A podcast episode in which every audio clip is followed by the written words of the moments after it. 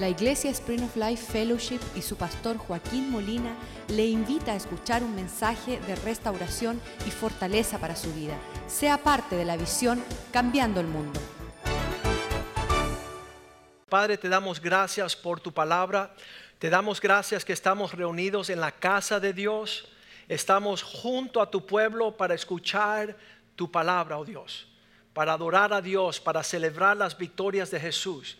Y ahora bendice tu palabra, úngela, y que sea una buena semilla que se siembra en un buen corazón y dé una cosecha que engrandezca tu nombre en la faz de la tierra.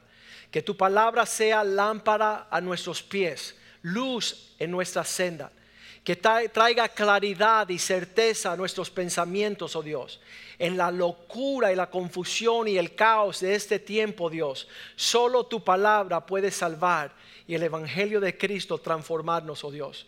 Que tu palabra, Señor, sea una espada de doble filo, que penetre lo más profundo de nuestro ser, que no retorne vacía, oh Dios que cumpla el propósito por el cual tú la envías. Bendícenos, Señor, guárdanos y cúbrenos con la sangre de Cristo. Te lo pedimos en el nombre de Jesús. Amén y amén. Estábamos leyendo el miércoles. Si no estuvo aquí el miércoles, se la perdió. Dios aquí te dio el, la clave del misterio de la vida y ahí tú no estabas. Romanos capítulo 15, versículo 1 era nuestro texto. No lo vamos a predicar de nuevo. Ya esa palabra se predicó, los que estuvieron las recibieron, los que no estuvieron perdirá. Y no pierda más oportunidad de recibir todo lo que Dios tiene para ti. Aquí dice aquí, así que los que somos fuertes, los que son gorilas, hombre y mujer, muéstrenlo en servir a los débiles. ¿Viste la diferencia? Y no agradarse a vosotros mismos. ¿Viste que las personas en el mundo cuando son fuertes lo hacen a la expensa de los demás? Yo puedo cantar mejor que tú, así que te pisoteo. Yo puedo correr más rápido que tú, te pisoteo. Yo tengo más habilidades te voy a tomar a ventaja, voy a agradarme a mí mismo. Sabes, Cristo vino a traer un poder opuesto. Y el poder opuesto es que los fuertes ayudan a los débiles. ¿Sabe dónde se van a encontrar eso? En ningún lugar, solo en Cristo y por eso nos dicen tontos. Mira, estaba el hermano de Armando Ibáñez, Armando es un miembro de nuestra iglesia, el hermano es juego de las grandes ligas, es uno de los peloteros más renombrados en los últimos días y habían empleado, después de 15 años que él jugó en las grandes ligas, emplean a un muchacho joven a tomar el lugar de él en el mismo equipo. Entonces ellos asientan a Raúl Ibáñez y ellos ponen a este joven a jugar que era menos experiencia, menos talento, menos habilidad. Y Raúl le empieza a enseñar a él cómo jugar mejor. Y lo cogió un entrenador y le dijo, oye, ¿qué estás haciendo? Tú eres loco. Si ese hombre juega mejor que tú, te van a quitar. Y dice, no, pero con todo respeto, yo soy cristiano y a eso me dedico a servir a los que están a mi alrededor, que son menos hábiles, yo siendo mejor y más experiencia, ayudarlo a él ser exitoso. Eso le vuela los sesos a los impíos. Eso le rompe contra la mente a los que piensan impíamente. ¿Sabes lo único que piensan de esta forma? Aquellos que conocen el poder del Evangelio aquellos que conocen el secreto de aquel que se humilla, Dios lo exalta. Eso es nuestro conocimiento. Y ese conocimiento se encuentra en el poder del Evangelio. Por eso dice Primera de Corintios 1:25 que lo necio de Dios es más sabio que la sabiduría de los hombres. Porque lo insensato de Dios es más sabio. Aquí si esto fuera una iglesia cristiana, los amén estuviera gritando así bien fuerte. Pero como estamos tratando de ser cristianos, pues decimos, hmm, Hmm. Una iglesia donde estábamos predicando, decían esposos, perdonen a sus esposas y, escuchaba, a ver, y no era amén, era a ver, a ver, porque no lo podían hacer fuera de lo que es la presencia de Cristo. Los hombres no pueden lograr la grandeza del propósito de Dios fuera de esto. Dice, porque el insensato de Dios es más sabio que los hombres. Y lo débil de Dios más fuerte que la fortaleza de los hombres. Entonces hemos visto vez tras vez tras vez que los hombres que están, tratan de ser fuertes, imponerse contra la voluntad de Dios, Dios los frustra y los lleva a la nada. Estaba el trompetista por ahí, Gerardo, que tocaba su trompeta, decía, ¡Wow! Y decía, mira cómo toco la trompeta y Dios le quitó el talento. A ver, sopla ahora. Y no salía nada. Y él tuvo que humillarse bajo la poderosa mano de Dios y reconocer que el talento Dios le da y Dios lo quita. Él tuvo que arrepentirse. Le dijo, Señor, ayúdame no ensoberbecerme, no enorgullecerme de lo que tú me diste. Si tú me dices el talento, deja que las personas conozcan que tú eres el que da los talentos a los hombres. Romanos 1.16 dice Pablo, yo no me avergüenzo del Evangelio de Jesucristo no me avergüenzo del Evangelio porque es poder de Dios. Ahí es la clave de lo que quiero compartir hoy porque el miércoles habíamos hablado de eso, de aquellos que son fuertes ayuden a los débiles. Pero solamente aquellos que reciben el Evangelio de Cristo son capaces de vivir la vida del poder de Dios. No me avergüenzo del Evangelio porque es poder de Dios. Nunca se olviden que el Evangelio es poder de Dios. El Evangelio es poder de Dios. Y tú dices, ¿de qué, Joaquín? ¿De qué? Es el, el poder de Dios para tú alcanzar las alturas de todo lo que Dios soñó contigo. El poder del Evangelio, dice la palabra el, el, griego de la palabra poder es la palabra griega dunamis. Dunamis, el poder de Dios, uh, poder de la palabra, poder del Evangelio. El dunamis de Dios es la fuerza de dinamita. Tú no lo puedes controlar, tú no lo puedes oprimir, tú no lo puedes detener. Ese, ese poder de, que tiene el Evangelio ah, dice que él no se avergonzaba del Evangelio, Romanos 1.16, porque era el poder de Dios para alcanzar la expresión de salvación a todos aquellos que creen, a todo aquel que cree. Primero el judío y después el griego. Todos los problemas que enfrentan el hombre necesitan ser lanzados contra el poder del Evangelio. ¿Sabes por qué? Estamos viendo que hay algo que se llama pecado. Y no suele mucho el ser humano en tiempos modernos escribir, ah, describir su existencia como pecaminosa. Casi siempre la persona que es iracunda dice, no, yo no, yo no pequé, solamente que me molestaron. Yo, yo no estuve, yo no hice algo indebido, solamente que me provocaron. Y todo el mundo está pintando con una brocha todo lo que son las altitudes del pecado a un nivel agresivo. Pero en el corazón de todos los hombres, sigan conmigo, todos los hombres, hay la naturaleza pecaminosa. Esa naturaleza pecaminosa sí significa que hay un virus que lleva al hombre a expresar todo lo que es indebido. ¿Por qué un hombre después de estar casado con una esposa y hijo se va con otra? Es inexplicable. Ayer mi hijo estaba aquí y él decía que el que le cortaba el pelo, él estaba hablando de Jesús y, y el barbero le decía a mi hijo de 22 años, dice, oye, tú eres raro. Tú eres raro, ¿cómo que a ti no te gusta acostarte con las muchachas? ¿Cómo que tú no tienes muchas novias? ¿Cómo que eh, tú eres raro? Y mi hijo decía, no, yo no soy raro, tú eres raro. Tú estás viviendo como el diablo quiere que tú vivas y yo estoy viviendo como Dios quiere que yo viva. Y tú me dices que yo soy raro y yo digo que tú eres raro. Y falta, te falta hombría, tú eres poco hombre. Y entonces el hombre está ahí cortando el pelo y yo decía, hijo, díselo después que te corte el pelo, pues si no te va te va a dejar bien dañado.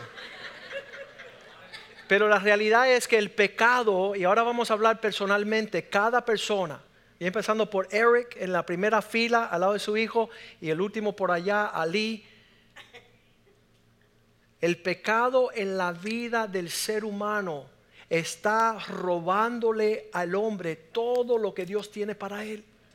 Y comienza ese pecado a tener una expresión de soberbia. Yo no necesito a Dios. Yo no necesito a Dios. Qué, qué, tremendo que el hombre desde su primer instante creyó la mentira de Satanás, que si él salía de la norma de Dios, él iba a ser como Dios, pudiendo decidir todo por sí mismo. Ya yo no le tengo que preguntar a Dios. Ya yo no tengo que pedir permiso. Yo hago lo que me da la gana porque primero el hombre dice, Dios no existe. En un borrón, el hombre toma la actitud de borrar su creador. Entonces yo estaba en un funeral hace como cuatro años y, me encontré con una de las jóvenes que era parte del grupo de jóvenes cuando yo me entregué a Cristo. Yo tenía 16 años, um, ella habrá tenido 15. Y entonces a lo largo de los años, pasan 30 años, nos encontramos en un funeral y, ay, ¿cómo está? Y, ay, Joaquín, hace años no te veo y qué tremendo. Y dice, disculpa Joaquín, ¿y qué te pasó? Ella se llama Odi, Odalis. Disculpa Joaquín. Y le digo, ¿qué te pasó? Dice, ya yo no creo esas tonteras. Ya yo no creo que Dios existe. Yo no creo que Dios nos hizo. Y yo le dije, oh, di, qué tremenda, te tengo que decir que eres una imbécil. Y dice, ¿por qué? Le digo, mira, este, yo tenía mi iPad, este es un iPad. Y si yo te doy mi iPad y tú me dices, el que hizo eso no existe. Si tú me dices, el que hizo este, este, este aparato no existe, tú eres una imbécil. Y esto que es mucho más fascinante Alguien lo hizo. Alguien lo hizo. Entonces ella dice, ay Joaquín, tú sigues igual, de pesado. ¿Verdad? Porque el hombre se ha hecho tan, tan, no sé, metido en sí mismo que borra a Dios y empieza a comportarse como si Dios no existe. Entonces es soberbio y número dos, um, es egoísta. Y el pecado entra a nuestras vidas en soberbia y egoísmo y destruye todo lo que está en nosotros que Dios quiso de otra manera.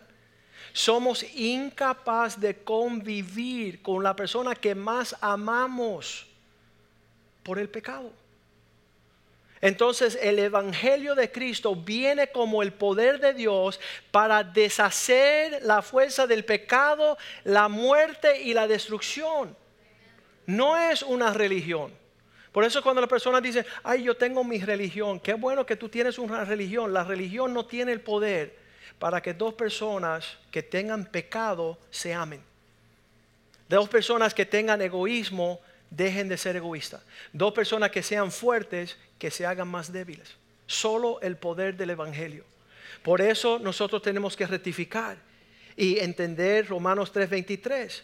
Por cuanto todos han pecado, son destituidos de la gloria de Dios. Eh, no podemos hablar del Evangelio sin señalar en primera plana el tema del pecado por cuantos todos pecaron. levante su mano y diga, eso soy yo, pastor. No me señale, por favor, yo me voy a confesar aquí.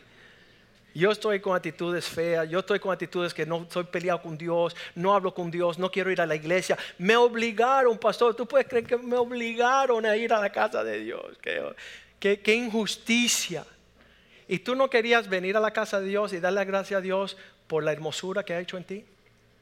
Y tú no quisiste venir a la casa de Dios para poder celebrar. Puse esta mañana, poder tener una actitud reverente hacia aquel que le debemos todo. Todo lo que somos. Estaba una muchachita, estaba bien linda y él se la estaba enseñando a mi sobrinita. Le digo, mira, mira la foto de esta muchacha que fue a un campamento de jóvenes y algo sucedió con el fuego que la disfiguró completamente. Cuando estamos en toda la expresión de bellezas, decimos, mira qué linda soy. Y cuando Dios permite que venga la tragedia, decimos, Señor, ¿por qué lo hiciste? ¿Por qué tú no me guardaste? Queremos atribuirle a Dios todo lo malo y no darle a Él la gloria por todo lo que somos.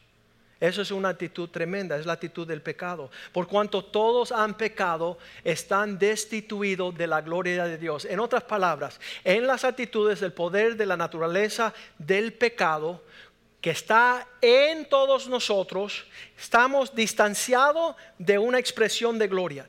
Solamente el Evangelio de Jesucristo destruye el pecado para que tú tengas esperanza de gloria.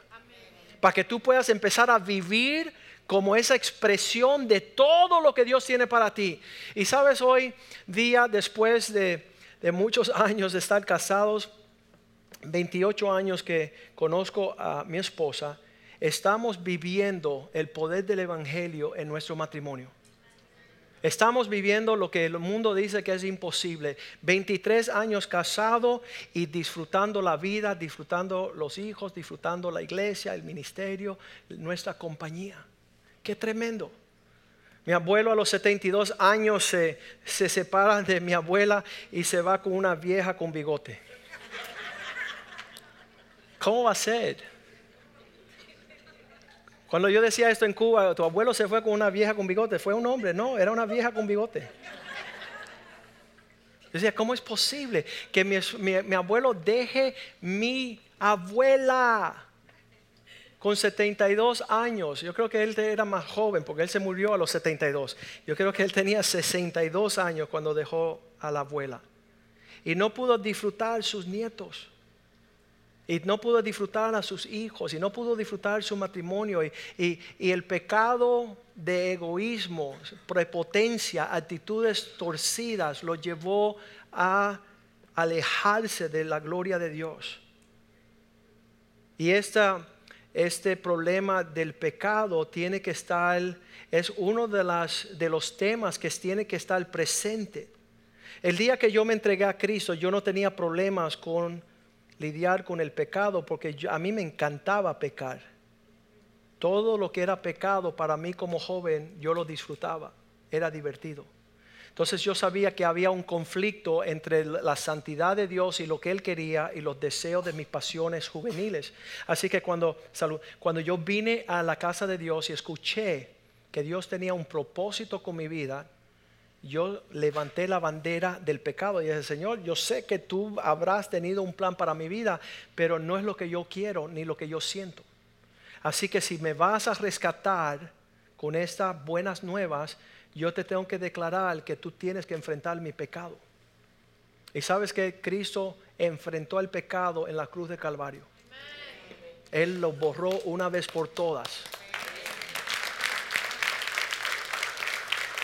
Él estaba dispuesto a perdonar mis pecados pasados, presentes y futuros con la sangre que derramó en la cruz de Calvario. Eso era parte esencial de lo que es el Evangelio de Jesucristo.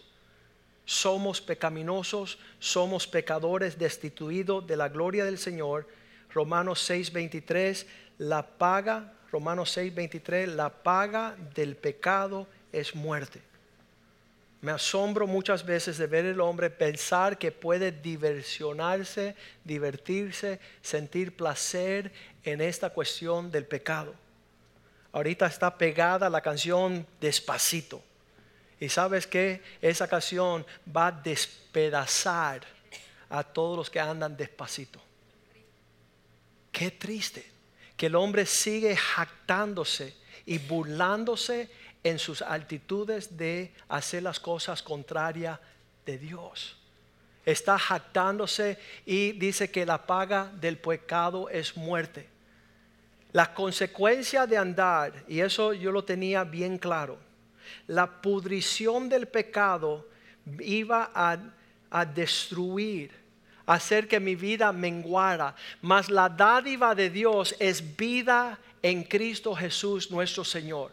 El intercambio es que Dios quiere enfrentar al pecado con el poder del Evangelio y sacar toda destrucción y toda ruina y entregarte vida y vida en abundancia.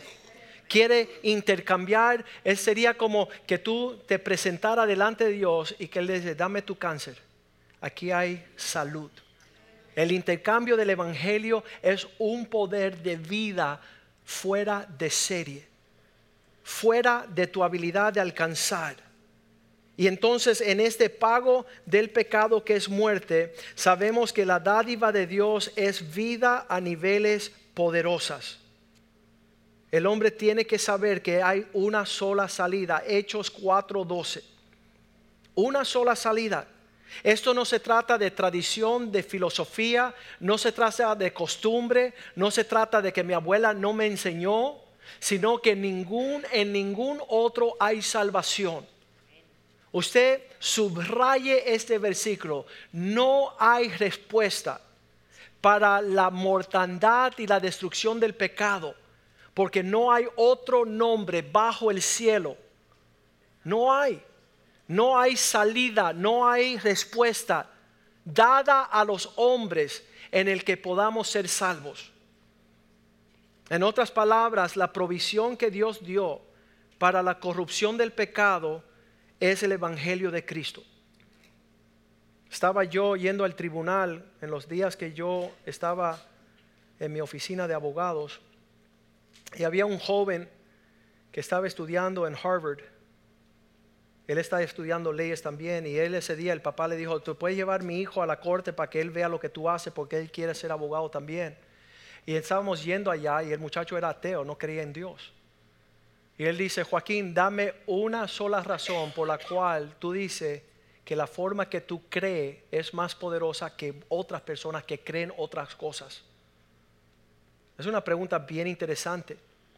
¿Por qué lo que creemos nosotros es más fuerte que lo que creen los demás? Y el Señor me llevó a decirle, solamente la fe en Cristo tiene el poder de destruir el pecado. ¿Viste eso? Interesante. Cuando llegamos a la India, estaba con mis hijos el mes pasado, ah, hace dos meses creo, y allá ah, nos decían, no, es que la tradición de los indios, aquí el pueblo indio, somos bien respetuosos para honrar a nuestros padres, así que los jóvenes no están teniendo relaciones. Y yo miré a mis hijos y les dije, mira, yo les prometo una cosa, que no hay un solo joven en la India que puede mantenerse casto y respetuoso sin la sangre de Cristo. ¿Viste eso? Que no son las fuertes tradiciones de nuestros padres, que no son nuestras habilidades de guardar normas sociales y valores tradicionales. Si no está el poder de Cristo operando en ti, no hay hombre fiel.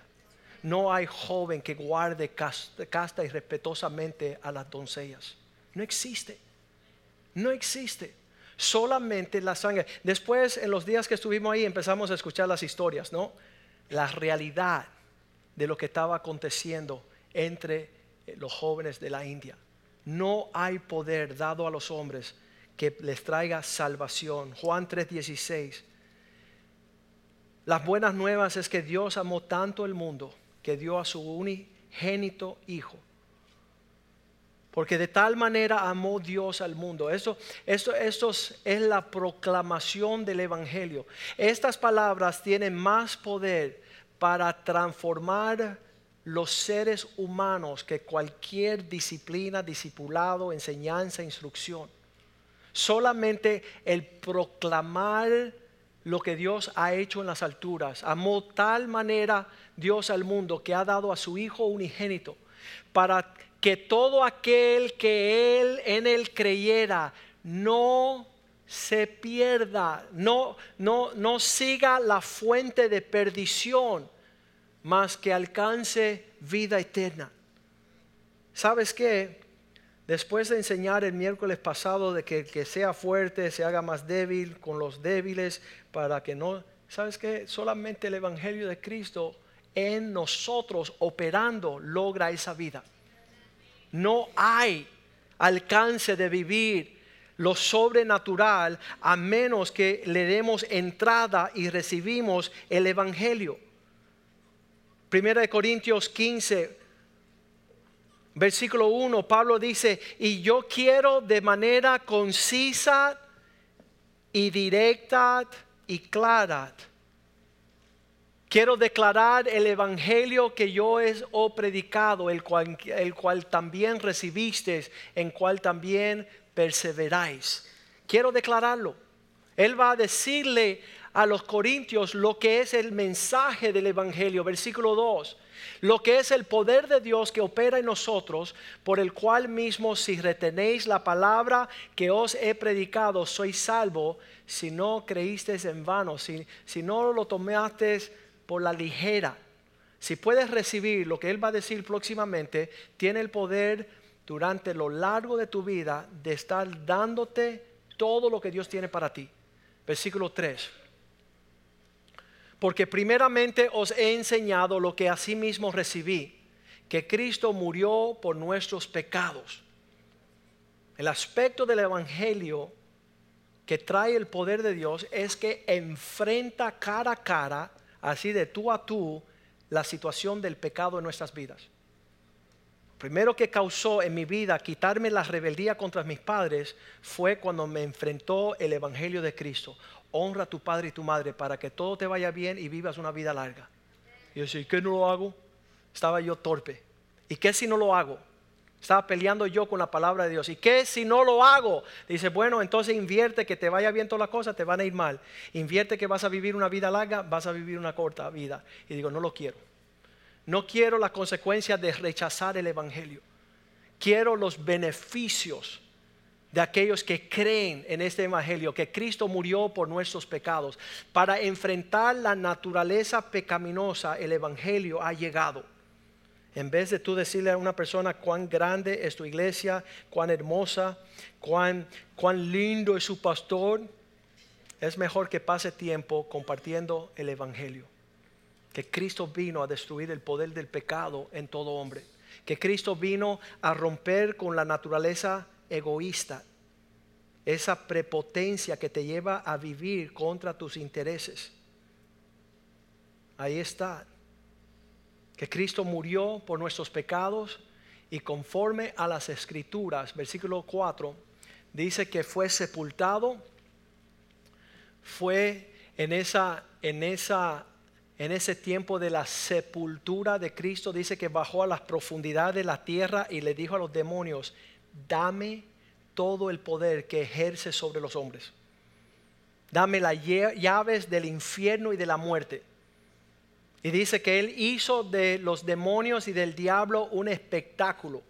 Imagínate tú, alguien que tiene el derecho de destruir tu vida, que, que Jesús vaya y le quita las llaves de tu destrucción y que de la misma forma que fue sepultado, Él resucitó al tercer día conforme a las escrituras. La muerte, la sepultura y la resurrección de Cristo.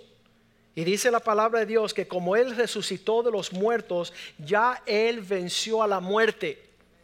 Entonces le pudo quitar el temor de la muerte a los hombres. El día que voy a morir voy a cerrar los ojos a dormir. No va a ser un percance peligroso y temeroso. Ya la victoria es alcanzada por lo que hizo Cristo Jesús. A esta expresión que Dios nos invita a recibir. Cuando escuchamos el Evangelio de Cristo tenemos que lidiar con el asunto del por qué Dios hizo estas cosas por su amor. No entendemos el amor de Dios, no confiamos en Dios. Hace años atrás le decía, Señor, yo no sé por qué yo tengo este sentimiento de que hay una, una fuerza mayor en mí que me causa rendirme totalmente delante de ti. Delante de ti estoy derretido como que ya yo no puedo decirte no a nada. Y cuando estaba yo diciendo, eso no es normal en un ser humano. El ser humano a veces toma su vida secuestrada y dice, yo sé que tú me la creaste y tú me la diste, pero yo voy a hacer lo que yo quiera con mi vida y con todo lo que tú me has dado. Y, y secuestra su vida para ir a vivir su propia gloria. Pero ese tiempo que yo le estaba preguntando al Señor, ¿por qué de una actitud de rendirlo todo ante sus pies? Y tuve que llegar a la conclusión, la forma que tú me amas me desarma totalmente. La forma que, lo que yo me rindo, tú me lo devuelves con creces. Me da el ánimo de dártelo todo, porque tú sabes más que yo y tú puedes más que yo.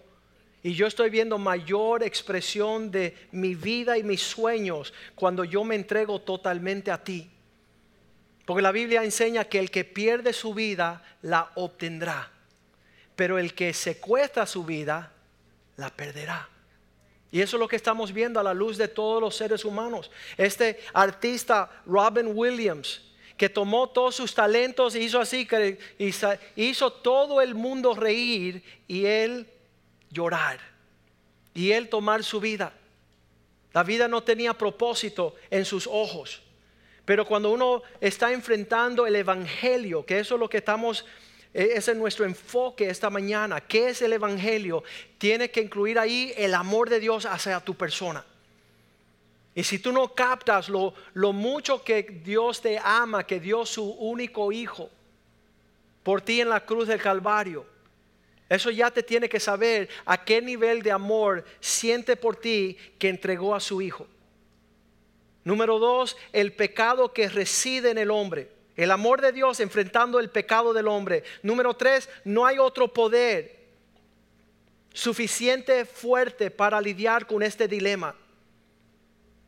Número cuatro, la cruz, el sacrificio, la muerte, el derramamiento de sangre es el pago.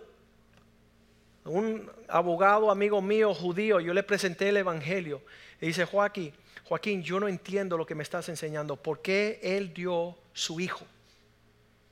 Eso no para mí no tiene sentido, me decía. Yo le decía, ah, me alegro que hayas preguntado.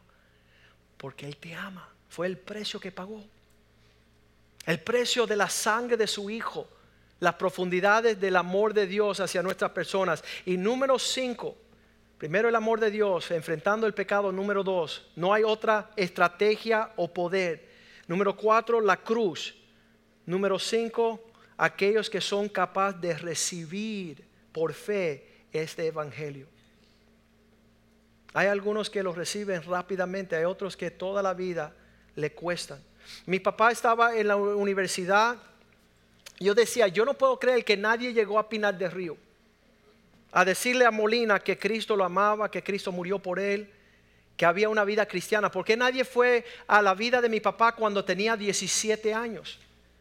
Y quizás Pinar del Río era demasiado lejos. Y quizás en Cuba nadie llegaba. Y quizás los predicadores no tenían tiempo.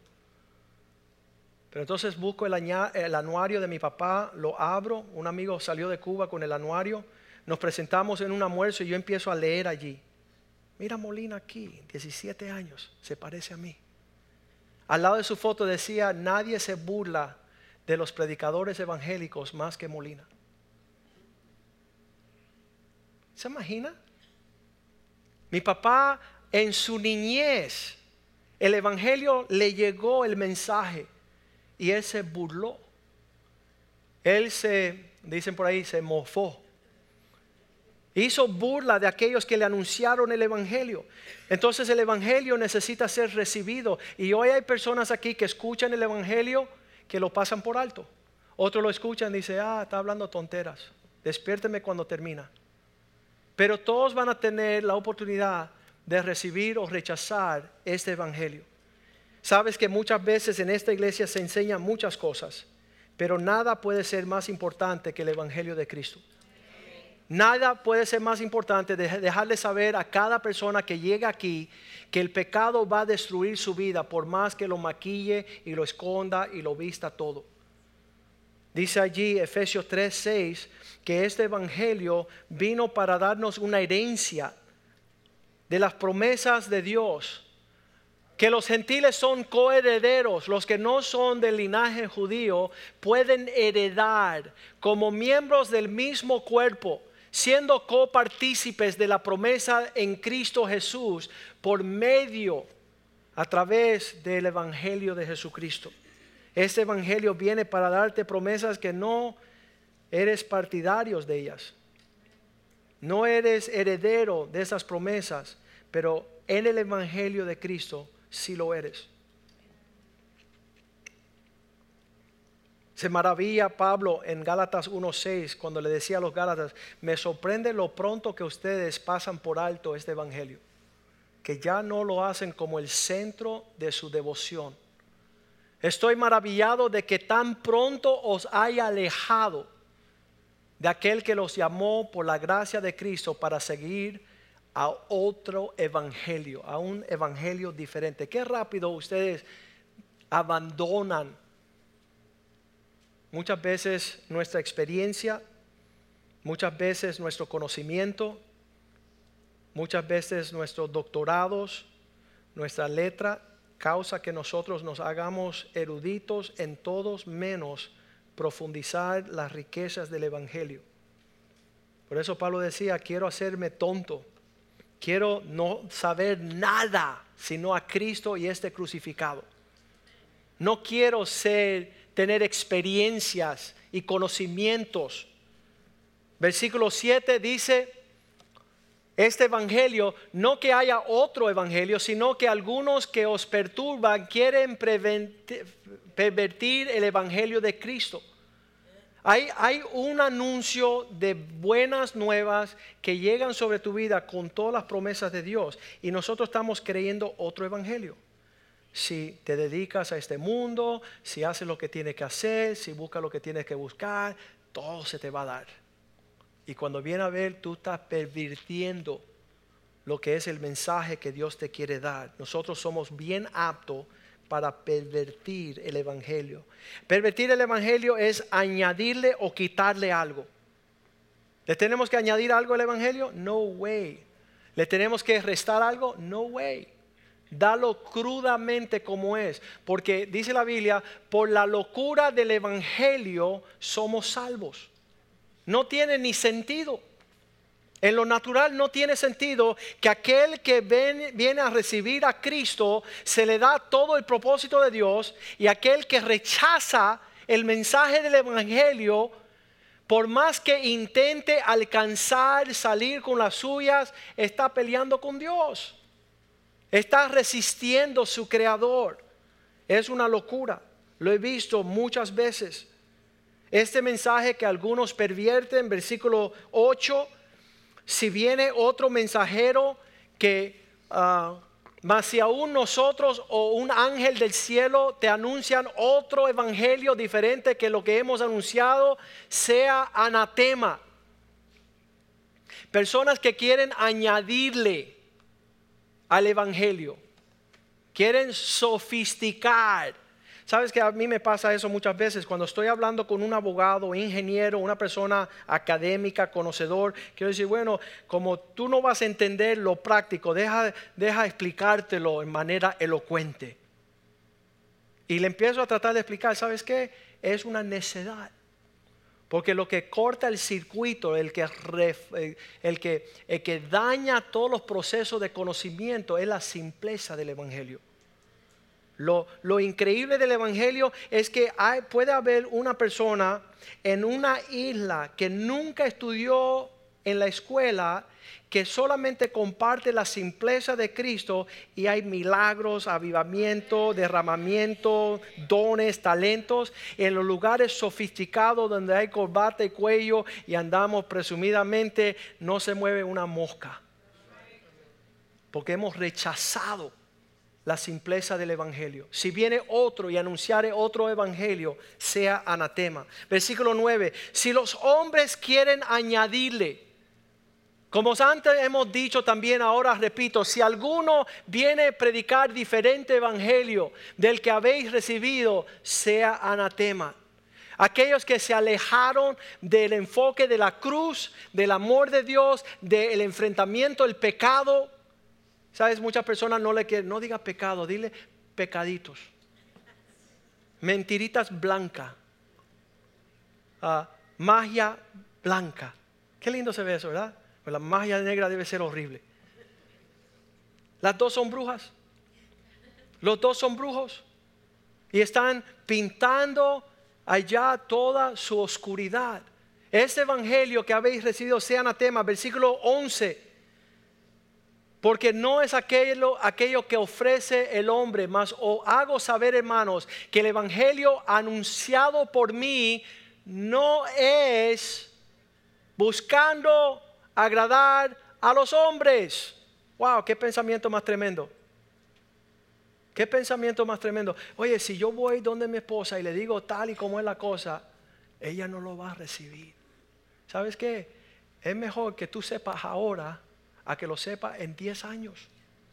Preséntale el Evangelio. Preséntale el Evangelio. Hay consecuencias gloriosas a aquellos que reciben el Evangelio y hay consecuencias tenebrosas de aquellos que rechazan el Evangelio. Un amigo mío decía, oh Joaquín, tú me estás metiendo miedo. Y yo decía, sí, para que no te vayas para el infierno. Sí, te estoy metiendo miedo. Si yo te digo que no pongas tu mano en la jaula porque te va a morder la serpiente, tú no vas a preguntar, tú me lo estás diciendo para meterme miedo. Digo, no, para que no te muerda, tonto. La advertencia viene para que no sufras el rechazo de lo que se está anunciando. Primera de Corintios 2.1. Hermanos, cuando yo llegué a ustedes, dice Pablo, yo no les me acerqué anunciándole el testimonio de Dios con palabras excelentes. No fui con excelencia de palabras ni con excelencia de sabiduría. Oye, pastor, si tú me explicas bien qué pasó con los dinosaurios, entonces te voy a escuchar lo otro. Si tú me explicas bien los extraterrestres, porque yo creo que Jesús fue un marciano. Si tú me puedes explicar bien por qué, me dijo un hombre, por qué mi hijo le dio cáncer, entonces te voy a creer el Evangelio. Y él decía, Mister, ¿por qué cuando tú no crees en Dios, tú no le das crédito a Dios en nada y cuando tiene cáncer tu hijo, tú quieres decir que Dios fue el que te lo mandó? ¿Por qué estás jugando los dos lados de la moneda? Por un lado no quieres saber de Dios y por el otro lado quieres saber por qué Dios mandó una enfermedad a tu hijo. Y entonces es bien importante que no vamos a estar perdiendo el tiempo tratando de presentar con palabras excelentes y sabias. Palabras excelentes y sabias. Versículo 2. Pues yo determiné no conocer, propuse no saber entre vosotros cosas algunas. Pablo dice, me hice un tonto. ¿Cuántos saben que Pablo era tremendo erudito? Uf, le volaba la mente a cualquiera, era estudioso. Era judío de judíos, escriba, fariseo. El hombre era abogado, eh, estudioso de, ah, de, de las escrituras, del lenguaje hebreo, del griego, arameo y dice, me hice como el que no sabía nada entre ustedes sino Cristo y este crucificado. Si yo no les presento a un Jesucristo y este dando su vida, nunca iba a venir. Versículo 3. Anduve entre vosotros en debilidad, con mucho temor y temblor. Versículo 4 Ni mi palabra ni mi predicación fueron con palabras persuasivas de sabiduría humana, humana sabiduría, sino con demostración del Espíritu y del poder. estoy más interesado en saber qué es capaz Dios de hacer en tu vida cuando tú recibes el mensaje del Evangelio, que lo que yo puedo hacer tratando de convencerte de una teología o una doctrina religiosa. Lo describe así Pablo en Romanos 11:33, oh cuán profunda la riqueza de su sabiduría. Cuán, cuán de la ciencia de Dios, cuán insondiables son sus juicios, cuán inescrutables sus caminos. Sabes, yo estoy más interesado de ver esta profundidad de riquezas insondiables, inescrutables, que ver algo se quede allí en la superficie. ¿Sabes lo que transformó mi vida? No fue un buen estudio bíblico. No fueron cuatro horas en una reunión de oración. Fue recibir el Evangelio de Jesucristo. Pretendí no tener otro conocimiento. Versículo 1 Corintios 1:18. Esta necedad, escucha eso, porque la palabra de la cruz es locura, es necio, no concuerda con el intelecto de los hombres. Eso es cuando yo digo que el fusible se destalla porque tiene demasiado voltaje. Dios quiere traer tanto que nuestros conocimientos no lo pueden soportar. Yo decía, Señor, yo no puedo recibir, no puedo aceptar, es una ofensa para mí que cinco panes y dos peces alimenta a cinco mil personas. ¿Sabe por qué? Porque he visto 300 personas comer y no les basta cinco peces y dos panes.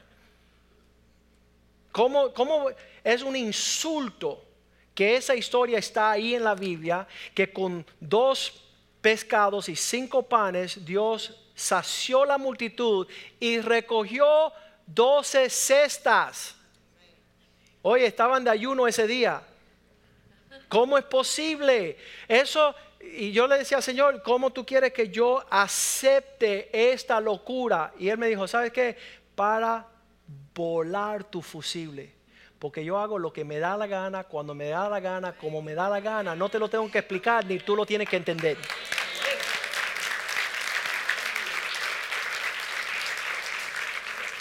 Ni te lo voy a explicar, ni si explicándolo tú lo vas a entender. El que no cree, no cree. Y el que cree, todas las cosas son posibles. Todas las cosas. Por eso el, Evangelio de Cristo es, eh, va por encima de todo lo que pueda ser nuestra sofisticación. Va por encima. No lo vamos a poder explicar. La palabra de la cruz es locura. Y juntamente con eso a los que sufren pérdida. Pero a los que se salvan, están alcanzando las alturas del poder de Dios. Eh, Efesios 2.8, por eso es gracia. Por fe son salvos y no por obras. Es un regalo de Dios por eh, que han alcanzado la salvación por medio de la fe y esto no es de vosotros, no es algo que ustedes han hecho, sino es un regalo de Dios, versículo 9. No por obras, para que nadie tome crédito, para que nadie se gloríe. Romanos 10:9, si confiesas con tu boca que Jesucristo es Señor y crees en tu corazón que Dios lo levantó de los muertos, serás salvo. E, e, esto es ya para, para establecer un fundamento en nuestro desarrollo espiritual para todos los tiempos. Si en tu boca confiesas que Jesús es el Señor y crees en tu corazón que Dios lo levantó de los muertos, serás salvo ahí comienza a operar en ti el poder del Evangelio. No se entiende, pero empieza a borrar toda fuerza pecaminosa en ti, toda rebeldía. Estos hombres llegan a esta iglesia cautivo con pornografía, cocaína, marihuana, alcoholizados, endemoniados, y cuando reciben el Evangelio, en un segundo, todo es hecho nuevo. No hay enseñanza bíblica, no hay entrenamiento discipulado, no hay conocimiento, no hay nada. Solamente que el Evangelio viene sobre ellos y en el instante todo el poder de Dios para hacerlos libres. Y eso es una bendición que lo ha sido, nos ha sido entregado una vez y por todo para que nosotros seamos mayordomos de esta realidad. Romanos 10 y con esto termino. Versículo 13, todo aquel que, eh, que llama, que clama, invoca el nombre del Señor será salvo. Esa es la promesa. El problema es este, versículo 14. ¿Cómo han de invocar en aquel que no han creído? ¿Y cómo van a creer en aquel que no han oído? ¿Y cómo van a oír sin que alguien le predique? Usted y yo somos responsables por predicar el Evangelio. Usted y yo somos responsables porque aquellas personas puedan andar en la hermosura del propósito de Dios. Versículo 15. ¿Y cómo han de predicar si no fueren enviados? Y yo quiero enviarlos a ustedes hoy a ir a predicar el Evangelio de Jesucristo a toda criatura para que se compruebe los resultados, cuán hermosos son los pies de aquel que anuncian la paz, de los que anuncian las buenas nuevas. Aquellos que traen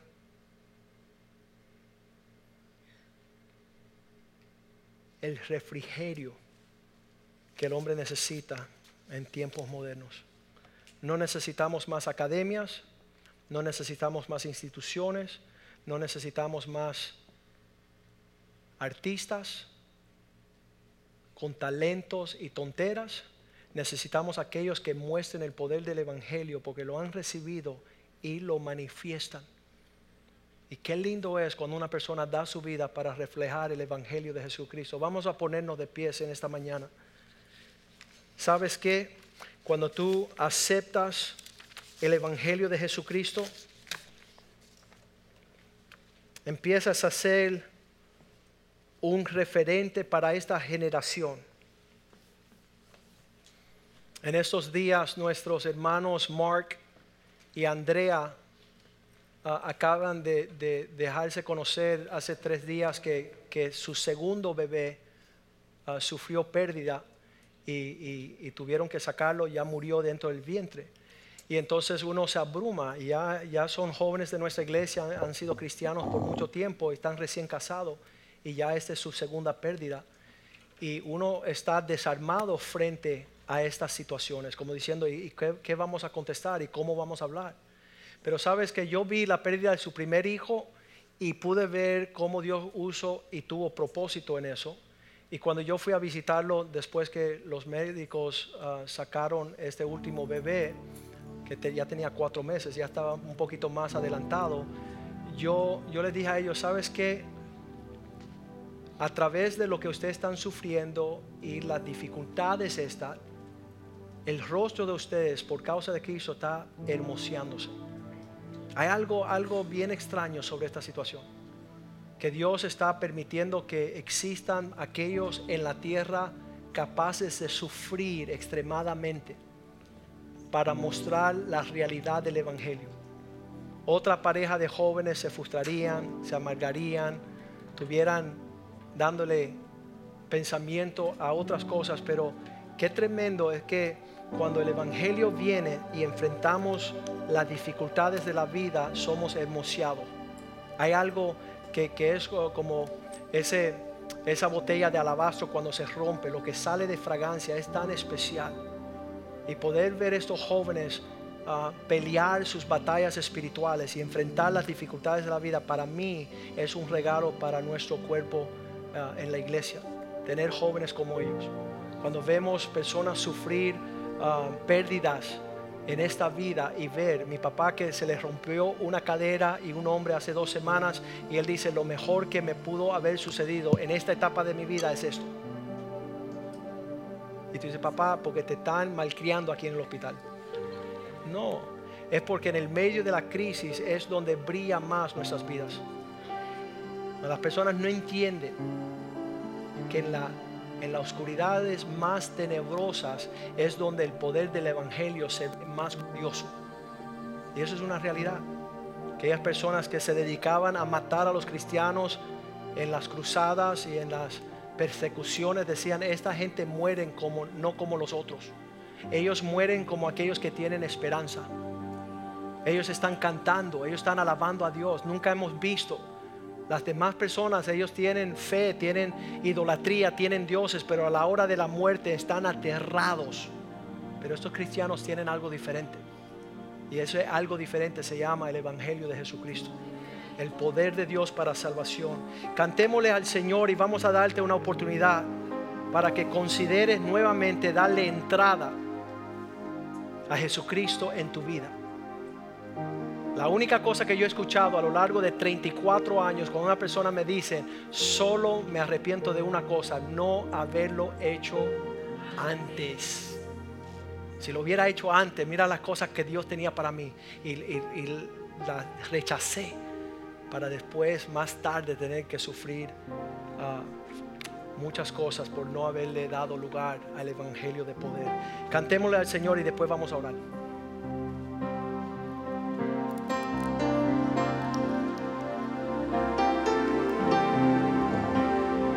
sin.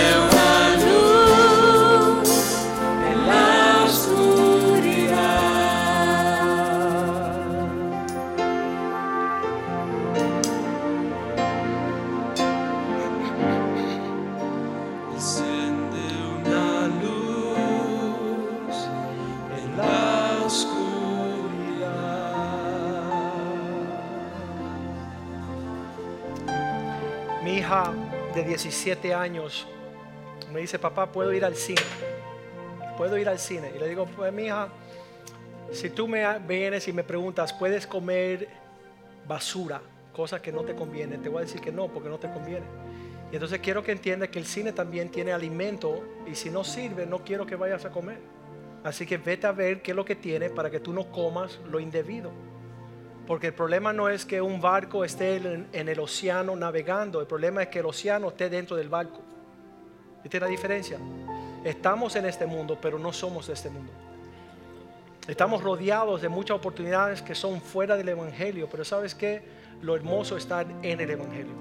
Tienes la libertad de escoger, puedes hacer lo que tú quieras, pero realmente estar en el Evangelio de Cristo te va a guardar de muchas cosas que Cristo nunca quiere que tú seas parte de ella. La Biblia dice en Hebreos capítulo 11, versículo 1, que por la fe entendemos. Hay muchas personas, dice, es pues la fe, la certeza de lo que esperamos y la convicción de lo que no se ve. Y por la fe entendemos, ¿verdad? Pero muchas personas quieren entender antes de venir a la fe. Y realmente en la fe vas a entender muchas cosas. Padre, te damos gracias este día. Te damos gracias por el Evangelio de Jesucristo. No presumimos saber más que lo que tú hiciste en la cruz con el regalo de la salvación. Ahí está la provisión nuestra de salvación, de sanidad, de paz, de gozo, de justicia, de disfrutar los dones de las edades venideras. Ahí están las reglas de todo lo que forma nuestras vidas en familia, el matrimonio, los hijos, su relación con sus padres. Hemos experimentado mucho dolor en la ruina de estar fuera del orden de tu palabra. Pedimos que el Evangelio de Jesucristo sea el poder de Dios para salvación para cada uno de que está aquí que cree, oh Dios aquello que recibe, que le da la bienvenida a este evangelio. No evangelio de hombres, no es filosofía religiosa, no es conocimiento eclesiástico doctrinal, sino lo que tú hiciste en las alturas, haciendo provisión por rescatar la humanidad, para enfrentar la naturaleza del pecado, que tan fácil nos destruye y nos consume, Señor. Pero hay poder en el Evangelio de Cristo para destruir el pecado y la muerte. Líbranos, oh Dios, de la, de la de ser presa fácil del enemigo, Dios. De ser capturado, Señor, en las artimañas de aquel hombre intelectual pensador, oh Dios. Queremos ser como Pablo, Señor no queremos saber nada, solamente Cristo y este crucificado. El pago justo de nuestra muerte, oh Dios. De nuestros pecados, de nuestra rebeldía, de nuestra desobediencia. Y hoy, Señor, recibimos este Evangelio sobre esta casa. Que sea lo más precioso que nosotros proclamamos, oh Dios. Que sea lo más precioso que nosotros conocemos que seamos aquello que hemos recibido y también lo que podemos predicar y proclamar a toda la humanidad, Señor. Te damos gracias por la muerte, sepultura y resurrección de Jesucristo. Te damos gracias por cielos abiertos. Te damos gracias por salvación y por gritos de júbilo y de salvación en la tienda de los justos.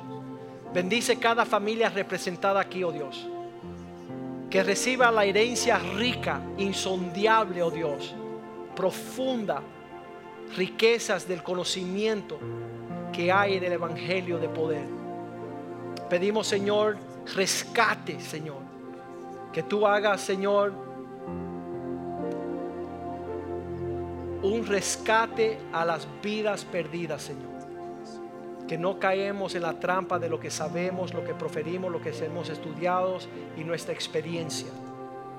Que nada venga a turbar aquello que es más poderoso en nuestros medios, oh Dios. Sabemos que los pies de aquellos que llevan el Evangelio son hermosos, Dios. Irán con alegría y con paz, Te lo pedimos en el nombre de Jesús y el pueblo de Dios dice amén, amén y amén. Salúdense los unos a otros en el amor del Señor. La cafetería está abierta. No se olvide el próximo sábado celebrar el cumpleaños de su pastor. Llévese ahí en la conexión la dirección.